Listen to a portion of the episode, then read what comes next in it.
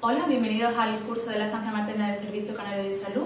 Mi nombre es Sara López Jiménez y soy matrona del Hospital Dr. José Emiliano Orosa en Lanzarote. El tema que vamos a tratar es el 7.5, cuyo título es Apoya a la madre que no amamanta.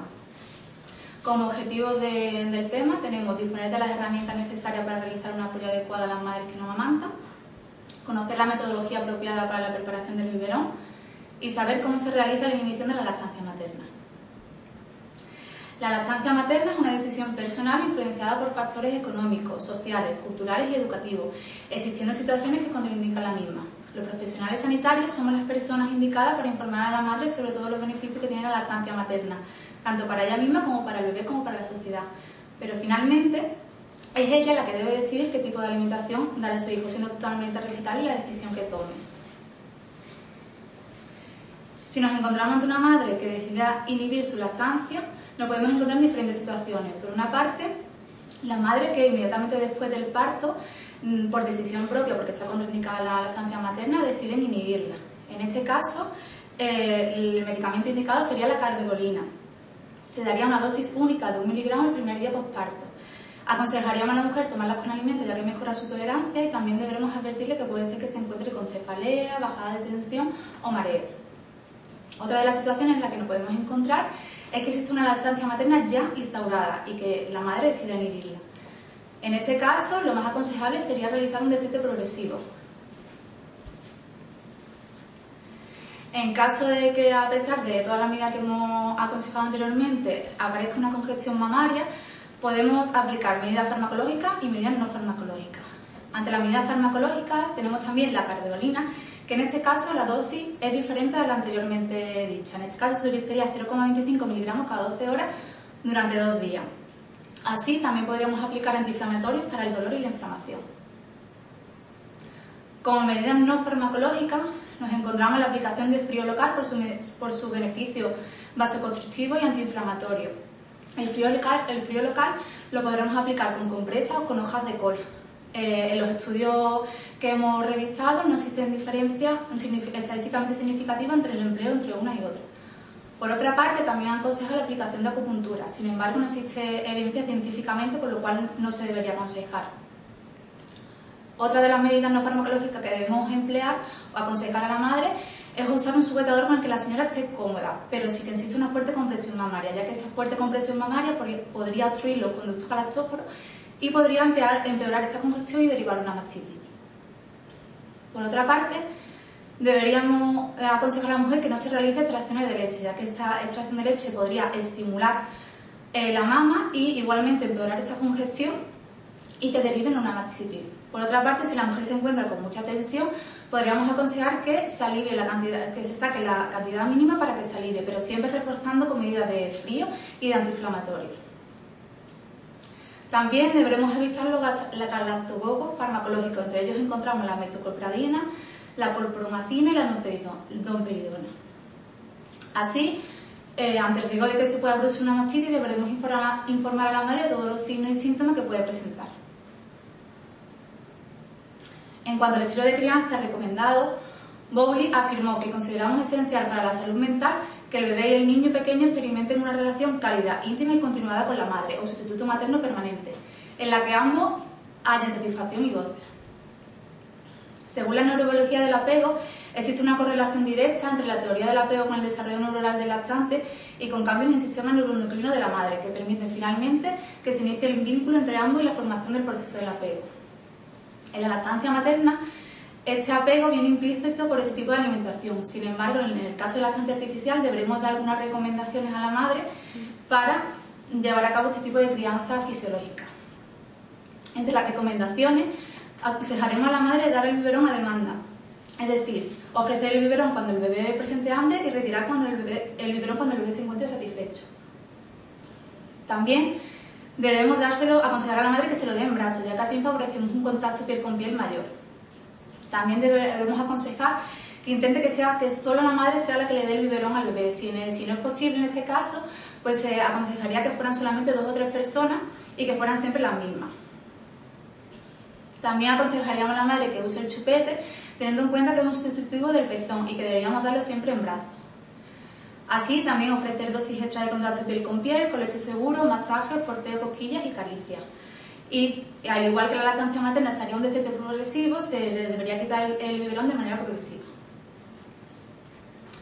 En cuanto a la preparación del biberón, las fórmulas infantiles que nos encontramos en los comercios están totalmente adaptadas y proporcionan los nutrientes necesarios para garantizar una adecuada nutrición y un correcto desarrollo en el lactante. En el comercio podemos encontrarnos dos tipos de, leche. Por una parte, la leche de, de, inicio, que viene con un número 1 simbolizado en su envase, y la leche de continuación, que viene con el número 2 simbolizado también su envase. La leche de inicio se utiliza en los lactantes hasta los 6 primeros meses de vida y la de continuación a partir de los 6 meses de vida. Es importante eh, la medida de preparación que vamos a comentar a continuación, ya que si no se cumplen con esta medida asepsia, puede ser que, el alimento se, se contamine.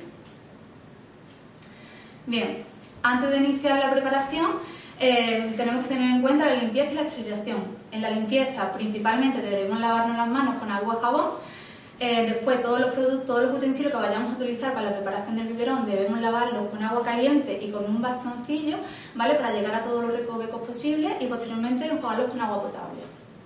En cuanto a la esterilización, podemos realizarlo con unos esterilizadores automáticos, en los cuales seguiremos las recomendaciones del fabricante o podremos hacerlo con una cazuela con agua hirviendo. Llenaremos la cazuela con agua potable introduciremos todos los utensilios teniendo en cuenta que el agua debe cubrirlos a todos perfectamente, no debe quedar ninguno al exterior. Y posteriormente los pondremos al fuego hasta llegar a ebullición. Deberemos mantener la cazuela tapada. Lo ideal es mantenerla tapada hasta que vayamos a, utilizar, a preparar el biberón o utilizar los utensilios. En el caso de que queramos sacarlo antes de preparar el biberón, deberíamos dejarlo todo bien ensamblado y colocado en un lugar con un paño limpio y cubierto. En cuanto a la preparación del biberón, deberemos seguir los siguientes pasos. Por una parte, debemos limpiar y desinfectar toda la zona donde vamos a preparar el biberón. Posteriormente, lavarnos las manos con agua y jabón y secárnoslas con un paño limpio o desechable. Y posteriormente herviremos el agua. La podemos hervir igualmente en un hervidor automático o en, una cazuela con agua hirviendo. Leeremos también todas las instrucciones que te vengan en el, en el sucedáneo elegido para la alimentación del bebé Posteriormente vertiremos el agua dentro del biberón. Hay que tener en cuenta que esta agua no debe estar a menores de 70 grados, por lo cual después de hervirla no, debemos esperar más de 30 minutos. Y posteriormente eh, aplicaremos los casos que, venían recomendados eh, en el sucedáneo elegido según la cantidad de agua aplicada. Cerraremos el biberón y mezclaremos todos los dos componentes. Posteriormente pasaremos a, enfriarlo, lo podemos realizar metiendo el biberón debajo de un chorro de agua fría o en cualquier cazuela con agua fría con hielo. Siempre tenemos que tener en cuenta que el agua no llega a la zona de la tapadera para no contaminar el, alimento. Después de, enfriar, después de enfriarlo, secaremos el exterior con un paño limpio y comprobaremos la temperatura del alimento. Siempre se debe comprobar en la parte interna de la muñeca y teniendo en cuenta que el alimento debe estar a temperatura tibia, no muy caliente. Posteriormente alimentaremos el bebé y todo lo que no haya consumido el bebé lo desecharemos dos horas más tarde. Lo ideal es que las preparaciones de los biberones se hagan justo en el momento en el que se vayan a consumir, pero si por cualquier situación tenemos que prepararlos antes, debemos prepararlo como hemos explicado anteriormente, pero a la hora de enfriarlo lo, lo enfriaremos rápidamente y lo guardaremos en el frigorífico a menos de 5 grados. En el caso de que estos biberones preparados no los utilicemos en 24 horas, se deberían desechar. Si utilizamos uno de los biberones previamente preparados y refrigerados, a la hora de, calentarlo, deberemos calentarlo o en calentadores automáticos de, biberones o lo podemos hacer en una cazuela con agua, teniendo en cuenta que este agua no llega a la zona de la, de la tapadera ya que podría contaminar el alimento. Igualmente, después comprobaremos la temperatura del alimento y desecharemos todo lo que el bebé no se haya tomado en un plazo de dos horas. En cuanto al uso del chupete niño lactado artificialmente, existe un poco de controversia si el uso, del chupete trae beneficios o efectos adversos. Por una parte, el uso del chupete en niño lactado artificialmente previene el síndrome de muerte súbita del lactante, pero por otra parte contribuye a efectos adversos al igual que el resto del lactante, ya que trae todo problemas de maloclusión y problemas odontológicos. Hay algunas asociaciones que eh, aconsejan limitar su uso durante el primer año de vida, sin embargo, la Asociación Española de Pediatría y otros organismos aconsejan que, durante, que el chupete se debe evitar durante los dos primeros años de vida. Ante esta controversia y falta de consenso, lo más importante es informar a los padres de, todo, de toda la evidencia que existe y que sean ellos los que tomen la decisión tras informarse. En cuanto al colecho seguro, la forma más segura de dormir para los lactantes menores de 6 meses es en su cuna, boca arriba y cerca de la cama de sus padres. Existe evidencia científica de que esta práctica disminuye el riesgo de síndrome de muerte súbita del lactante en más del 50% de, los bebés. Lo ideal sería utilizar una cuna de colecho, sin embargo, si no se dispone de ella, no, se debe, eh, no debe ser recomendado el colecho en las siguientes situaciones. El lactante menor de 3 meses, el lactante prematuro y de bajo peso en nacimiento, en padres que consumen tabaco, alcohol droga o fármacos sedantes, en situaciones de cansancio, especialmente de cansancio extremo, como el postparto inmediato. El colecho sobre superficie blanda, colchones de agua, sofá o sillones, y con otros familiares que no sean sus padres o con mascotas. Las conclusiones más importantes de este tema son que la lactancia artificial debe ser siempre una decisión libre e informada y que los profesionales sanitarios debemos tener las herramientas necesarias para informar a las mujeres sobre una lactancia artificial segura. Sin más dilación, muchas gracias por vuestra atención.